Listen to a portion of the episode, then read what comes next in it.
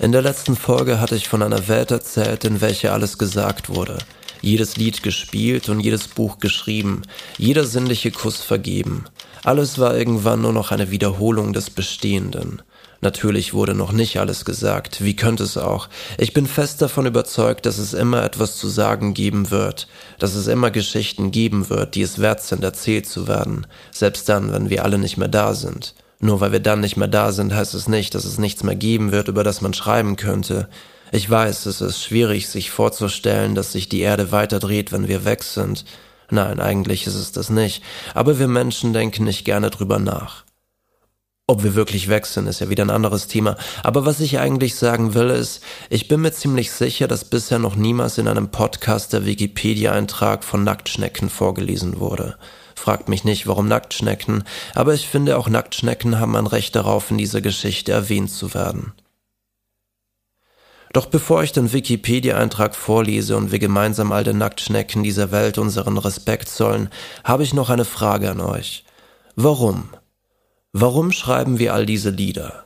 Malen all diese Bilder, schenken all diese Küsse, schreiben all diese Bücher, drehen all diese Filme, machen all diese Fotos und stehen morgens auf oder mittags oder nachmittags, um das zu tun, was wir tun. Egal was. Was treibt uns an? Warum tun wir, was wir tun? Eine schwierige Frage, die man zwar pauschal beantworten kann mit Ja, wir Menschen drücken uns so auf unterschiedliche Weise aus, Kunst gibt uns Sinn, ein Kuss, ein gutes Gefühl, Geborgenheit und bei manchen ist der Antrieb womöglich einfach nur Selbstdarstellung, wahrgenommen zu werden oder einfach nur der Wunsch nach Unendlichkeit – und ja, stimmt natürlich, jeder kann diese Frage individuell beantworten, aber was ist, wenn etwas noch Größeres dahinter steckt, hinter dem Bild, das Bild, welches du vielleicht gerade zeichnest? Was ist, wenn es nur ein Fragment eines viel größeren Bildes ist? Was wäre, wenn genau das unsere Aufgabe ist, die des Lebens, was wäre, wenn es im ganzen Universum verstreut Tiere wie uns gibt, die in der Lage sind zu malen, zu schreiben und diese Welt in Kunst wiederzuspiegeln, die sich genauso wie wir nach einem ehrlichen Kuss sehen oder wie auch immer die das machen, oder wie der kleine Fisch, von welchem ich euch erzählte, der tagelang mit seinen winzig kleinen Flossen dieses Blumenmuster zeichnet. Was ist, wenn sich dahinter etwas versteckt? Etwas, das wir auf den ersten Blick nicht sehen. Vielleicht betrachtet sich das Universum selbst durch uns, durch die Augen der Lebewesen und vielleicht versucht es durch uns sich selbst zu zeichnen und zu beschreiben. Ein Organismus, der genauso wie wir der Evolution untergeordnet ist und sich weiterentwickelt. Ja, ich bin gerade ziemlich angetrunken und wie so oft kommt es mir so vor, als hätte ich gerade den passenden Schlüssel für die letzte aller Türen gefunden. Das Wort ernüchternd ist in diesem Zusammenhang perfekt, dann bin ich wieder nüchtern, war es kein Schlüssel, den ich gefunden habe, sondern meistens nur ein Stück Holz. Egal. Ich glaube, es wird Zeit, euch etwas über Nacktschnecken zu erzählen. Nacktschnecken sind Schnecken, die ihr ursprüngliches Gehäuse weitgehend reduziert oder es in den Weichkörper hinein verlegt haben. Sie können sich zumindest im Erwachsenenstadium nicht mehr zum Schutz in ihr Gehäuse zurückziehen.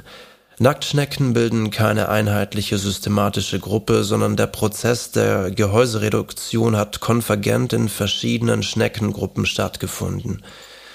Zu einigen Familien gehören sogar Gehäuseschnecken und Nacktschnecken oder Halbnacktschnecken. Im Allgemeinen ist der Begriff Nacktschnecke auf Vertreter der Landlungenschnecke beschränkt, obwohl der Prozess der Gehäusereduktion ebenfalls konvergent bei einigen Gruppen der Meeresschnecken stattgefunden hat. Diese werden dann zur Unterscheidung meist Meeresnacktschnecken genannt. In erster Linie versteht man unter dieser Bezeichnung die größte und bekannteste Gruppe von im Meer lebenden Nackt Na Nacktschnecken, die Nacktkiemer. Prozess der Gehäusereduktion. Der Prozess der Gehäusereduktion kann zum Beispiel in der Familie der Glasschnecken exemplarisch beobachtet werden.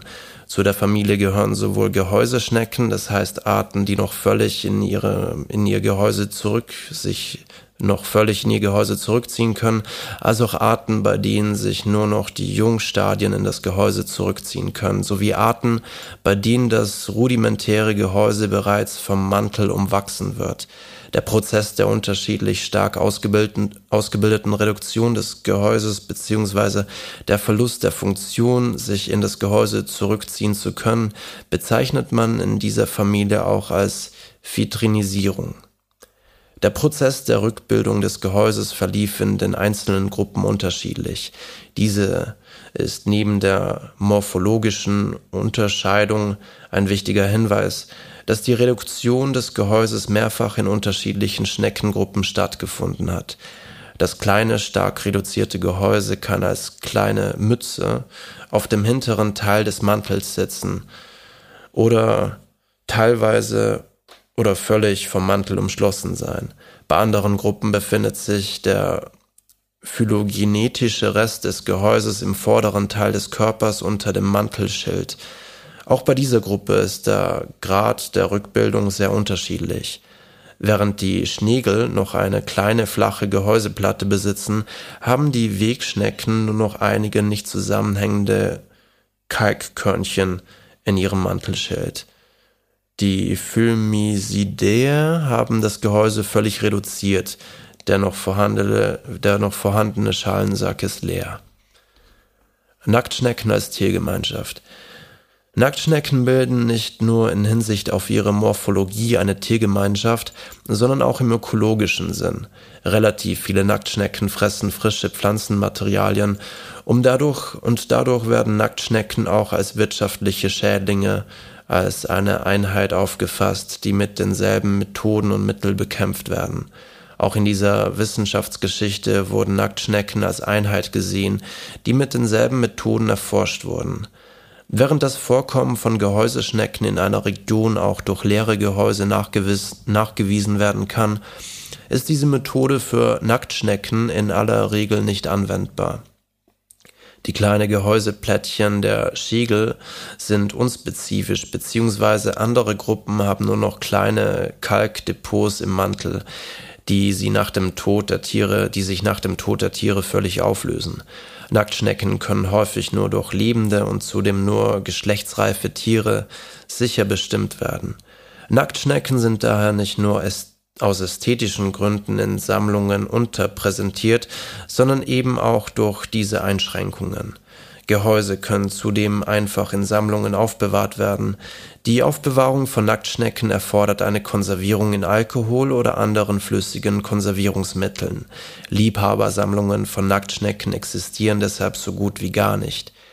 Die Schwierigkeit bei der Bestimmung und dem Nachweis machen die Nacktschnecken mit wenigen Ausnahmen zu einem wenig bekannten Forschungsgebiet.